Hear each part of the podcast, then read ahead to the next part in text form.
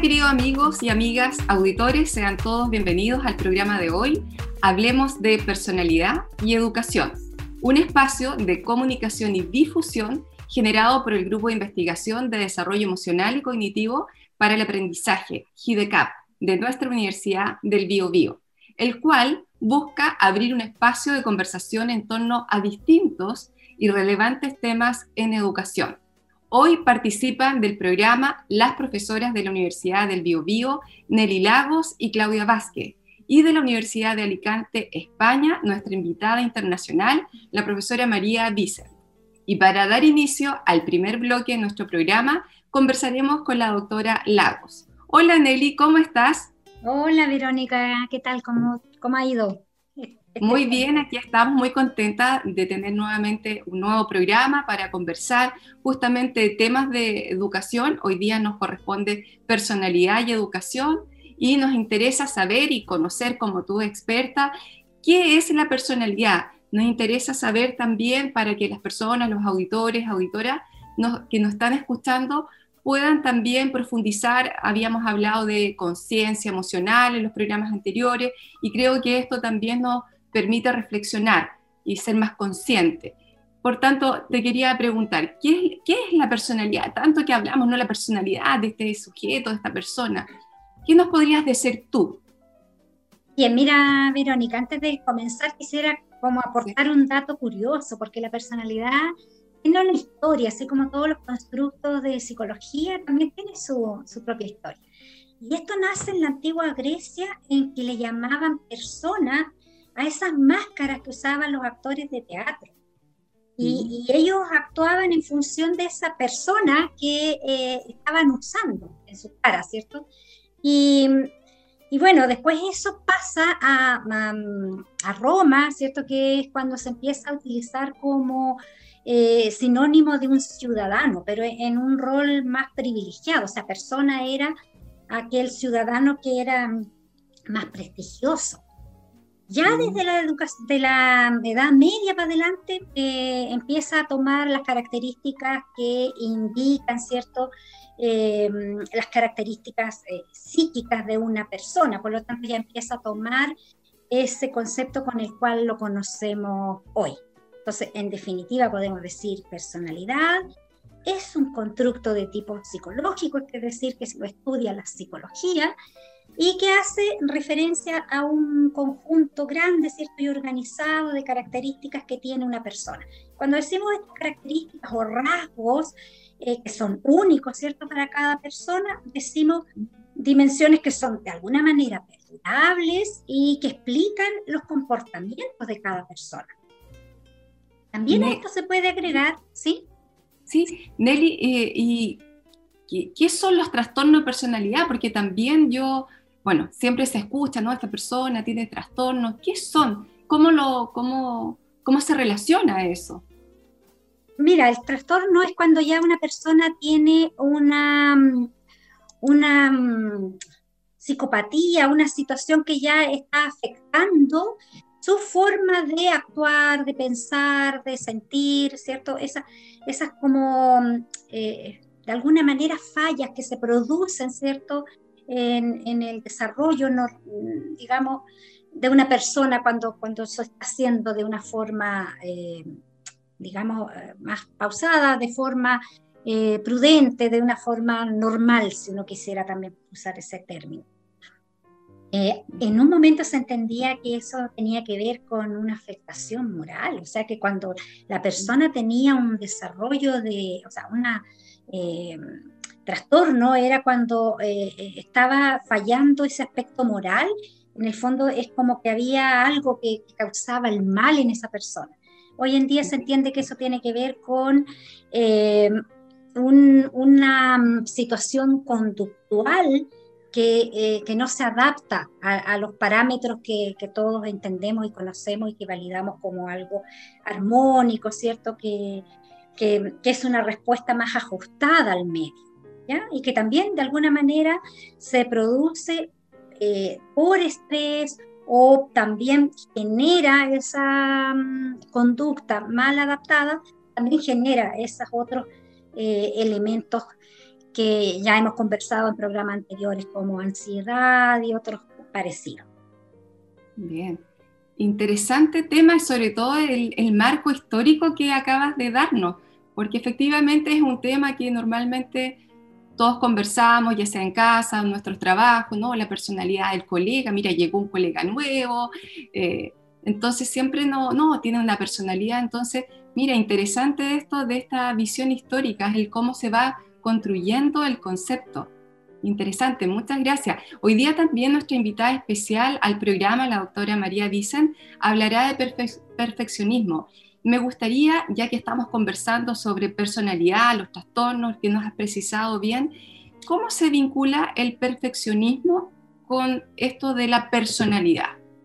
Bueno, decíamos antes, Verónica, que la personalidad eh, incorporaba ciertos rasgos de, que son parte de esta personalidad.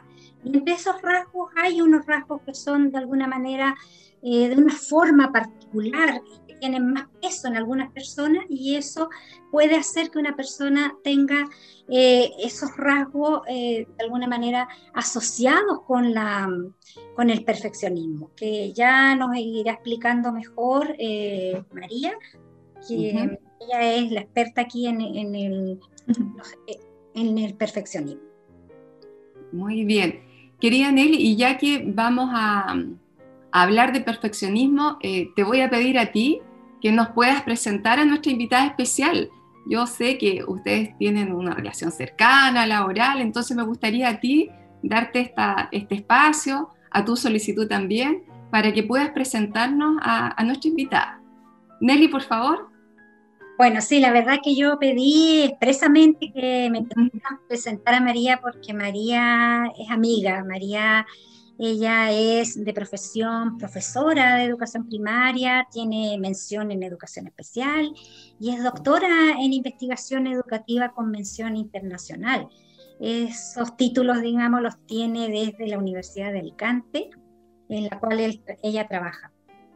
Eh, ella específicamente está adscrita al Departamento de Psicología Evolutiva eh, de la Universidad de Alicante y recientemente se adjudicó un premio extraordinario de doctorado. Este premio es un, tremendo honor para quienes lo obtienen porque es entregado a todos aquellos doctores que han tenido una calificación cum laude. Eso quiere decir que es una máxima calificación que le dan todas las personas que son parte de un tribunal de tesis. Los tribunales de tesis en España son personas, especialistas que van a escuchar un doctorado cuando, cuando lee su tesis. Y ahí ellos califican a este doctorando, que es doctorando hasta ese momento, y le ponen una calificación. Cuando todos coinciden en una calificación máxima, entonces el doctorando obtiene esa calificación cum laude. Y también eh, se obtiene este premio, volviendo al premio, eh, por, por, una alta productividad. Y productividad lo entendemos nosotros en la academia como eh, muchos artículos que se han eh, publicado, libros o, productos que han salido de esa tesis. Aparte de eso, por si no fuera poco, digamos, María competir con otros doctores que también reunían esos requisitos.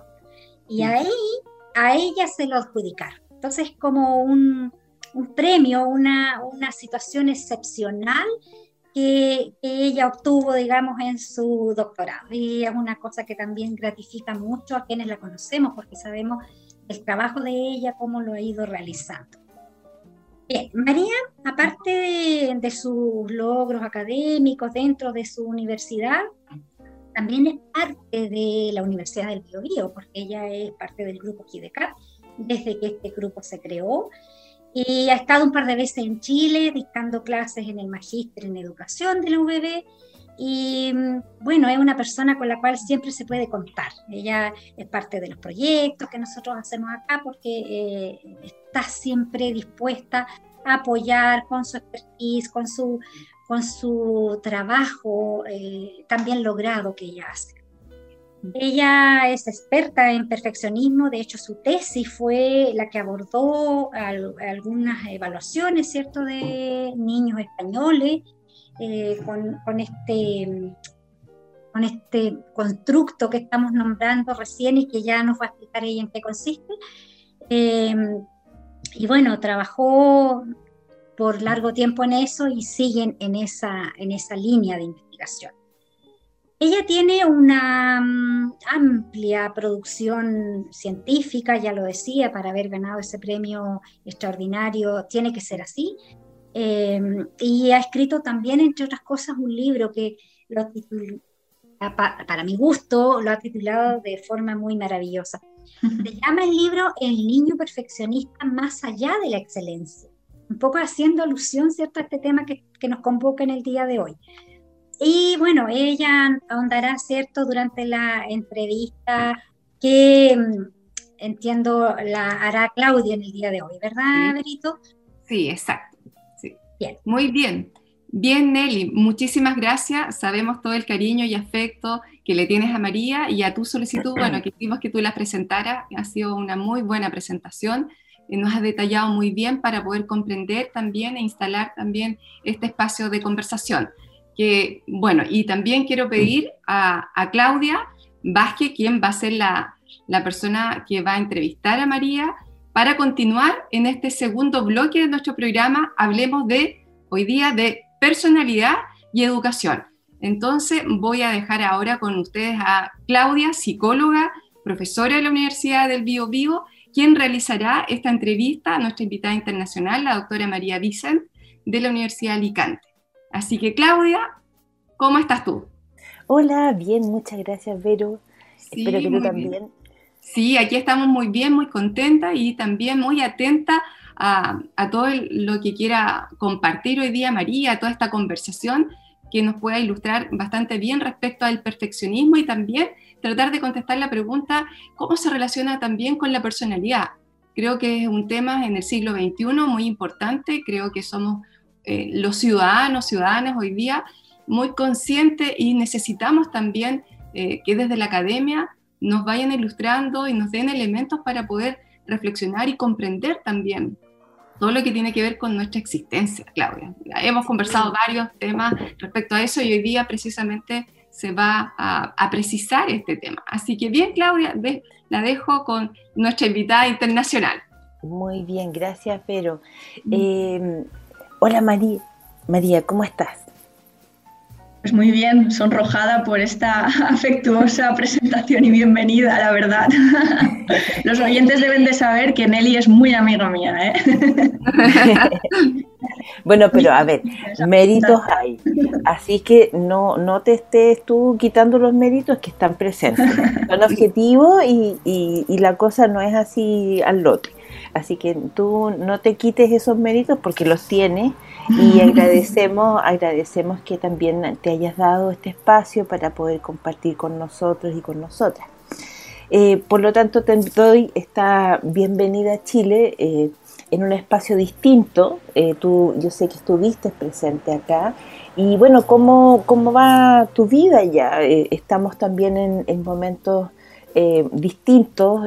nosotros asados de calor, con mucho calor, y, veo que tú estás eh, cubierta con, más abrigada de lo que nosotros pudiéramos estar en esas condiciones de altas temperaturas. ¿Cómo va? ¿Cómo está todo por allá? Bien, bien, abrigadita. Eh, afortunadamente yo estoy aquí calentita porque tengo la calefacción, pero sí que las temperaturas son bastante bajas. Y, bueno, eh, comentaba antes con, con Nelly y, Verónica que, que, estamos pues aquí en España, supongo que como vosotros, capeando el temporal como podemos por el tema de la pandemia ¿no? y siguiendo todas las, las, restricciones de las autoridades, pero, pero bueno, estamos bien. No, yo de momento no me puedo quejar. Bueno, qué bueno. Me, me alegra mucho que, que estés bien y que en este contexto que tan difícil que estamos viviendo, mm. eh, uno va haciendo lo que puede y va sobreviviendo muchas, en muchos momentos, ¿no? Eh, tú vives en Castalla. Esto está... Ya, y tú me explicas, porque Castalla se parece a Castilla y nuestros auditores pudieran decir esta señora se equivocó. Entonces, cuéntanos un poquito. Em, bueno, Castalla es un pueblecito de la comunidad valenciana. Sabéis que en España, eh, digamos que las regiones se dividen por comunidades mi comunidad es la comunidad valenciana y dentro de las comunidades hay también provincias. Entonces mi provincia es Alicante, que es donde está la, la universidad en la que Nelly estuvo cuatro años estudiando, ¿verdad?, el doctorado Nelly.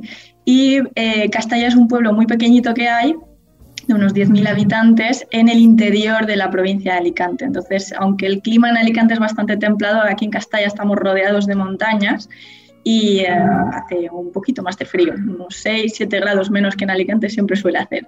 Mm. Ok, entonces, eh, con más frío todavía. Bueno, sí. Benvinguda. Gracias. A ver, entonces partamos desde, este, desde el principio, ¿no? Em, ayúdanos un poco a entender qué es lo que es el perfeccionismo y cómo nosotros pudiéramos eh, distinguirlo. Ya, eh, Nelly eh, conversaba y nos explicaba un poco este tema de la personalidad, pero ¿cómo pudiéramos decir que, que es el perfeccionismo y cómo nosotros pudiéramos tal vez diferenciarlo de un trastorno de personalidad obsesivo? ¿O, o es lo mismo? ¿Cómo nos podrías ayudar con esa, con esa información? Bueno, en primer lugar, aclarar que el perfeccionismo no, no es un trastorno. Es decir, cuando tú buscas perfeccionismo dentro del DSM, por ejemplo, no lo vas a encontrar porque no es un trastorno. El perfeccionismo es un rasgo de la personalidad o una disposición de la personalidad complejo, se considera multidimensional, lo que significa que es difícil de definir porque está caracterizado por, varios aspectos, ¿no? que eh, sobre todo los principales serían la, la, necesidad de buscar la perfección en todo lo que hacemos, el establecernos a nosotros mismos pues, unos estándares de desempeño, ¿no? unos listones muy, muy altos, eh, con frecuencia tan altos que son realizar. Y todo eso acompañado de una fuerte tendencia a la autocrítica, también de crítica hacia, hacia lo que hacen los demás, ¿no? exigencia en lo que hacen los demás, y la firme convicción y creencia de que las personas de nuestro entorno eh, tienen unas elevadas expectativas sobre nosotros, sobre nuestro rendimiento y que nos juzgarán severamente cuando no seamos capaces de alcanzar ese listón que nos han marcado. Entonces, eso podría ser un poco lo que entendemos a grandes rasgos por perfeccionismo. Y en cuanto a la segunda pregunta que me has comentado, ¿cómo podemos identificarlo?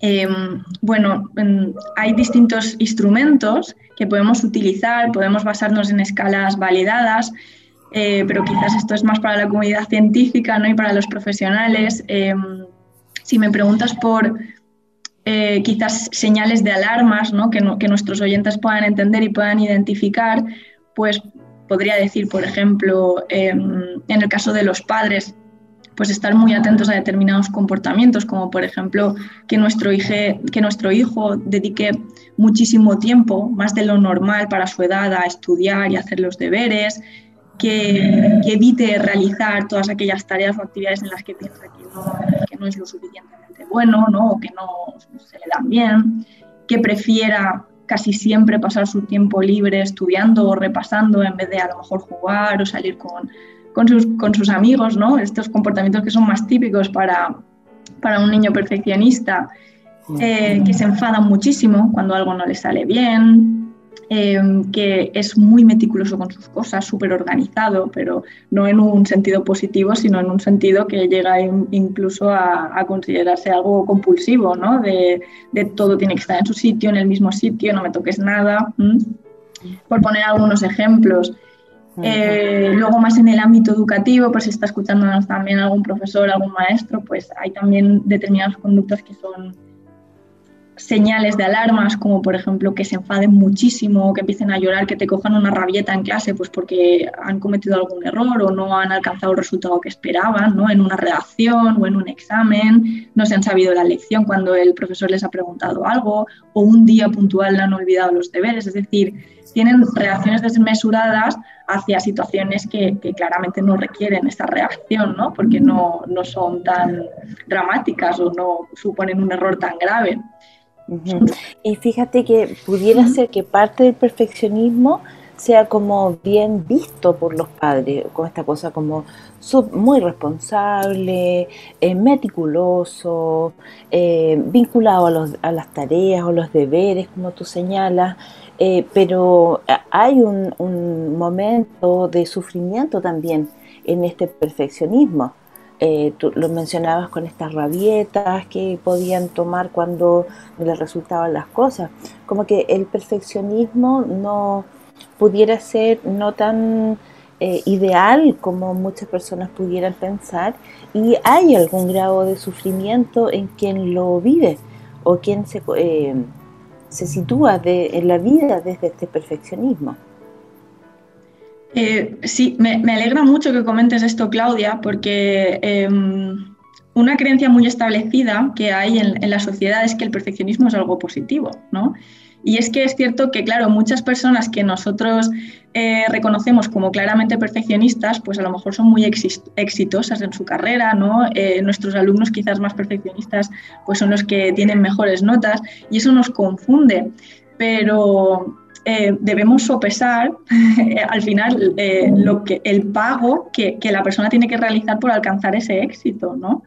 Porque de qué sirve ser el mejor alumno de tu clase si eres incapaz de, de, estar satisfecho por esos logros, ¿no? Y es que el perfeccionismo se caracteriza precisamente por eso, por insatisfacción, incluso cuando se consiguen unos resultados eh, muy buenos. Y luego también el estar continuamente súper preocupado por no cometer errores y, que la más mínima equivocación te destroza. Te destroza totalmente, ¿no? Mm, otra cosa es que lo muestres, pero esa angustia psicológica está, eh, ¿no? La profesión va por dentro. Entonces, eh, es importante aclarar que el perfeccionismo, desde luego, no es algo deseable en absoluto. Sí, y, sobre todo en este momento, eh, bueno, siempre ha existido este tema de la competitividad, del deseo de destacar, ¿no? y, y, que claro, pudiera en algunos momentos eh, confundirse eh, la persona o que, en el fondo eh, una cosa es que tenga una motivación intensa y una pasión por lo que hace y que te movilice ese, esa pasión y tratar de hacerlo bien porque corresponde a lo que tú quieres o que estás dándole un detalle acabado a lo que tú estás haciendo, algo, una fuerza de motivacional, pero vinculada al goce. Eh, pero pareciera que el perfeccionismo tiene un, poquito de distinto, ¿no? Sí, exacto. No es exactamente lo mismo. Eh, evidentemente eh, es, es, deseable que una persona quiera hacer las cosas bien, que sea organizada, ¿no? Y, y que, que, quiera obtener buenos resultados. Eso es algo deseable y es algo que se debe fomentar y que está además muy fomentado en esta sociedad tan meritocrática ¿no? en la que vivimos. Pero también tenemos que saber diferenciar lo que es la búsqueda de la excelencia de lo que es pasarse, ¿no? de lo que es el perfeccionismo, que como dice el libro es más allá de la excelencia, es un paso más allá. Y, eh, y bueno, precisamente en el libro damos las claves de, de este debate, ¿no? intentamos explicar cuáles son las diferencias entre lo que es una búsqueda de la excelencia saludable y lo que es un perfeccionismo claramente desadaptativo. Y, quizás eh, para nuestros oyentes, para que lo tengan claro, quizás una de las principales claves que lo diferencia es la forma en la que las personas reaccionamos a los errores. Una persona que está motivada por el logro, que quiere conseguir ¿no? cosas buenas y, y resultados excelentes, cuando se equivoca, a nadie le gusta equivocarse, ¿eh? no nos engañemos. Todos nos Seamos honestos, ¿no? Claro, Transparente la situación, ¿no? Pero una cosa es que algo, te, claro, que algo te moleste un poquito y que enseguida te repongas, ¿no? Y, otra cosa es que, que ese error que además no tiene por qué ser exagerado, sino que puede ser minúsculo, tú lo interpretes como algo terrible eh, y, que te suponga eh, emociones muy, muy negativas. Es decir, esa es la diferencia, la forma en la que afrontamos los errores. Claro, que, en el perfeccionismo como que se te va la vida con el error. sí, sí, sí. Eh, y, en, y, en, otro, bueno, uno queda molesto, queda enrabiado, incluso puede estar refunfuñando, pero no se te va la vida en aquello, ¿no? Oye, María, tú, abordaste en, este tema de, de las sugerencias, ¿no? eh, para los papás y las mamás que nos pueden estar escuchando especialmente. Te pediría si nos puedes comentar alguna, o, profesores o profesoras, por cierto, también, eh, alguna sugerencia respecto de cómo pudiéramos nosotros relacionarnos con un niño, una niña, eh, que es eh, perfeccionista, ¿cómo pudiéramos? Porque eh, papás desmitificados, primero ya lo desmitificamos, este perfeccionismo es algo que no es ideal, de que el niño o niña no lo pasa bien y que por lo tanto nosotros tenemos que ser cuidadosos o cuidadosas respecto de cuando nos demos cuenta que tenemos un niño o una niña que es perfeccionista. Ya, y una vez que nos hemos dado cuenta, ¿qué, podemos hacer? ¿Qué nos podría sugerir María, por favor? Eh, bueno, un paso muy importante es también reflexionar sobre nosotros mismos. Ese es quizás el primer paso y, probablemente el más complicado, ¿no? Eh, el autoevaluarnos un poco a nosotros y ver qué mensajes estamos mandando también al niño en nuestra eh, propia forma de actuar como padres, como maestros, ¿no? Entonces evitar eh, em, mensajes que, puedan eh, hacer pensar al niño que, pues que, por ejemplo, vas a, dejar, a retirarle el afecto si, si no obtiene eh, una calificación sobresaliente, que en esta vida para triunfar tienes que ser sí o sí el número uno. Es decir, este tipo de cuestiones hay que intentar evitarlas y este tipo de mensajes perfeccionistas. Em, por ejemplo, eh, consejos para padres. Para padres en concreto, pues enseñar a relativizar los fracasos, ¿no? A través de, por ejemplo, mostrándole ejemplos de otros niños con sus mismos problemas, eh, y ver cómo se resuelven esos problemas y ver que los fracasos pues al final forman parte de, la vida y, son también oportunidades de aprendizaje, ¿no? Eh, focalizar más el proceso que el resultado, eso también es muy importante para los docentes. A veces los docentes tendemos a centrarnos únicamente en el final y no en el proceso y es importante también saber disfrutar de, los procedimientos, ¿no? Em, enseñarle a priorizar objetivos, no se puede conseguir todo en esta vida. Hay veces que, no podemos conseguir todas nuestras metas y tenemos que organizarlas, que decir primero vamos a hacer esto, después esto otro, esto ahora es prioritario, no intentar abordarlo todo. Motivar a los niños a estudiar por placer y no por el éxito. Controlar eh, ese tipo de, de metas, ayudarle a socializarse muy importante hacerle ver que, hay que cultivar las amistades, que, es muy importante rodearnos de, amigos ¿no? y, velar por, pues, pues por, eso, por ser también intolerante con las imperfecciones de los demás, que entienda que además no todas las personas tienen nuestros mismos estándares, ¿no? que no todas las personas exigen lo mismo y eso pues también hay que respetarlo. Eh, no ser excesivamente críticos con los demás. Em, Ay, María, se me ocurren tantas cosas de preguntar que, cada, cada una como que abre un hilo, ¿no? Eh, cada una de las sugerencias como que eh, abre un, espacio de conversación eh, y, cada una como que te, invita en el fondo a tener una reflexión profunda respecto de, de, cómo tú te estás planteando como papá o como mamá y qué en el fondo qué estás haciendo con la parte que te corresponde de esta arcilla que tienes en formación. Eh, y, cómo los adultos o adultas tenemos que mirarnos en torno a este tema del perfeccionismo. Eh, somos modelos y por lo tanto tenemos que asumirnos de qué estamos modelando. Como en el fondo el, el, tener esta posibilidad de mirar el fracaso, a ver, el éxito te permite tener como una perspectiva desde arriba, ¿no? Desde, desde la pero sabes que también es encontrar eh, posibilidades de aprendizaje cuando uno está en el suelo y cuando ha fracasado. Y yo creo que eso como sociedad nos falta mucho. La perspectiva del suelo, del caído, la caída, es importante, también es importante. Sí, totalmente, Claudia. Yo siempre le digo a mis alumnos que se aprende más de un fracaso que de un éxito. y creo que eso es verdad y yo intento aplicarlo también en, mi vida en, el día a día. Em, esto que comentabas está muy en la línea de, un constructo que a mi compañera Nelly le encanta, que es la resiliencia. ¿eh?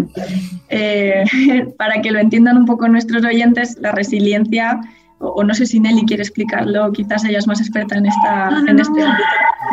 María, tú, tranquila, tú dale nomás. Dale, dale María, dale María. La resiliencia se entiende un poco como esa fortaleza psicológica ¿no? que, hace que una persona sea capaz de eh, levantarse una vez que ha caído, ¿no? de resistir ante las adversidades. Y eso es algo que debemos fomentar muchísimo en los más pequeños. María, ¿y, en algún momento te ha tocado eh, o has tenido la oportunidad de conocer a, un niño, una niña, un adolescente que, sea, que tenga estas características de perfeccionismo desadaptativo, digamos, pudiéramos señalarlo así? Sí, bueno, por desgracia el perfeccionismo es, es muy prevalente, es decir, es un rasgo que es muy habitual más de lo que creemos. De hecho, se estiman, las investigaciones lo sitúan en torno a 3 de cada 10, que es una barbaridad. Oye, 30%. 3 de cada 10, sí, sí, sí.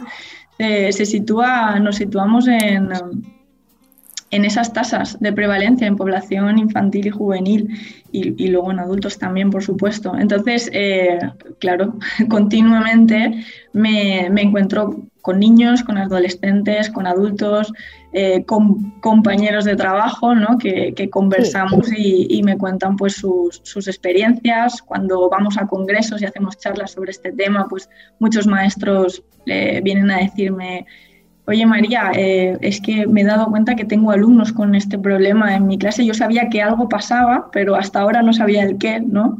Porque quizás el perfeccionismo en el ámbito educativo es como un poco más desconocido, ¿no?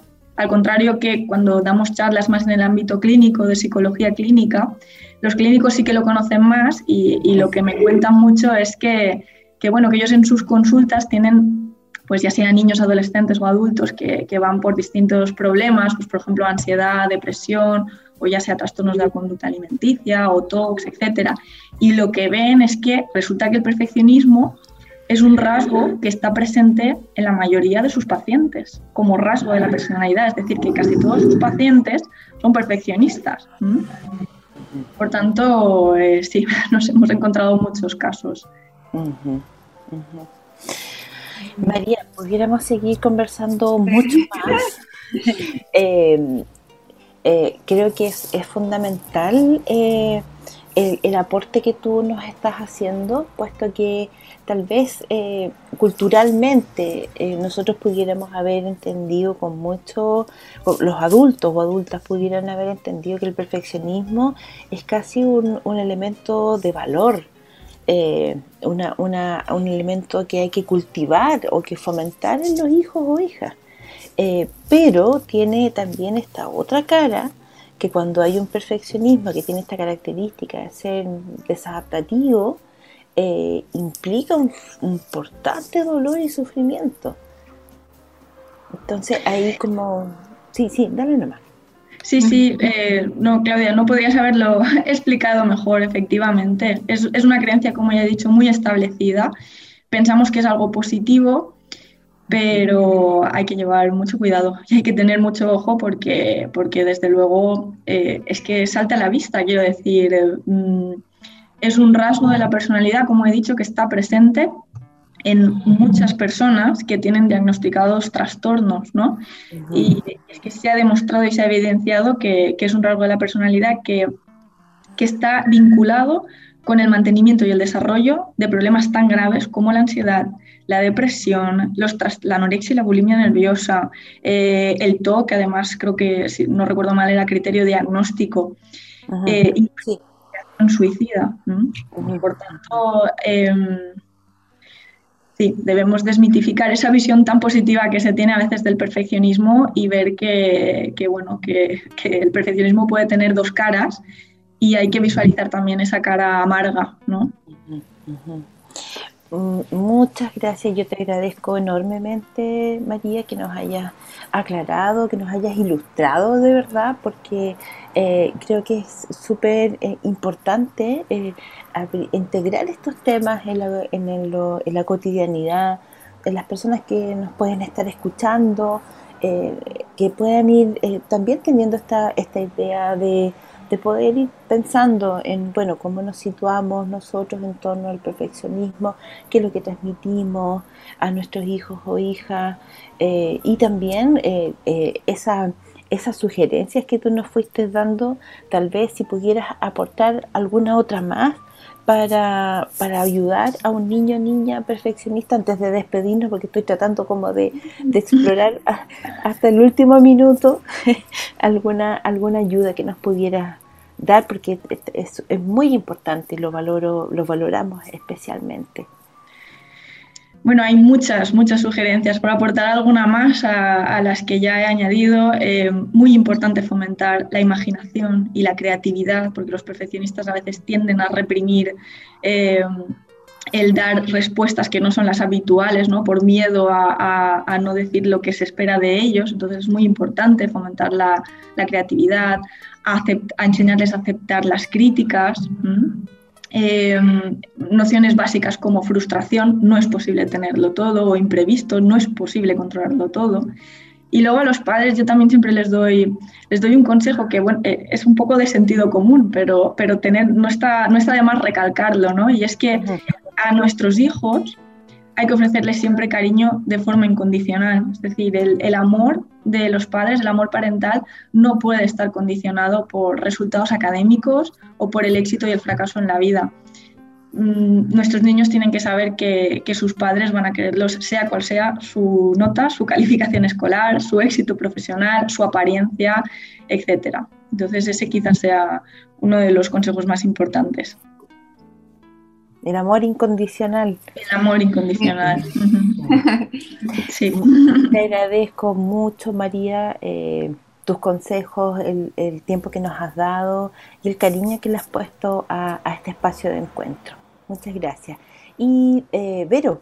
Sí, muy bien. Sí, muy bien. Mira, el programa nuevamente se nos pasó muy rápido, volando, diríamos, ¿cierto? En lo cotidiano. Ha sido muy interesante porque está justamente en la línea de abrir este espacio de conversar, de conocernos un poco más. Y este tema del perfeccionismo, sin duda, eh, nos ha aportado justamente a esta reflexión, eh, tanto a, a, las dueñas de casa que nos están escuchando, a los profesionales, a los ciudadanos, ciudadanas. Sin duda hay que prestar atención y María claramente lo ha explicado muy bien, muy detalladamente, nos ha dado mucho sugerencias de cómo prestar atención desde el mundo profesional, desde la educación y también como mamá o papá o responsable de la crianza también de nuestros niños y niñas y jóvenes. Así que muchísimas gracias Claudia también. Agradecemos la sintonía y la preferencia de todos nuestros auditores, auditoras, como también a nuestras invitadas de hoy.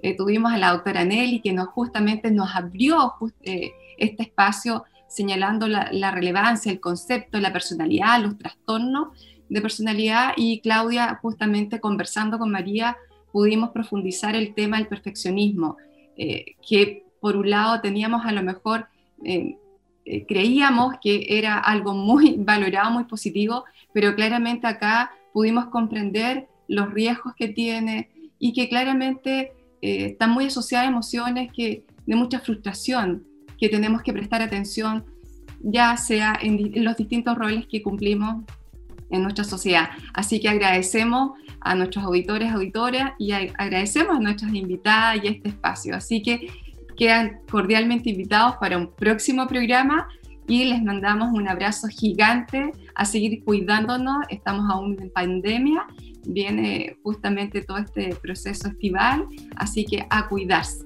¿ya? Un abrazo y que estén muy bien. Nos encontramos en un próximo capítulo. Adiós.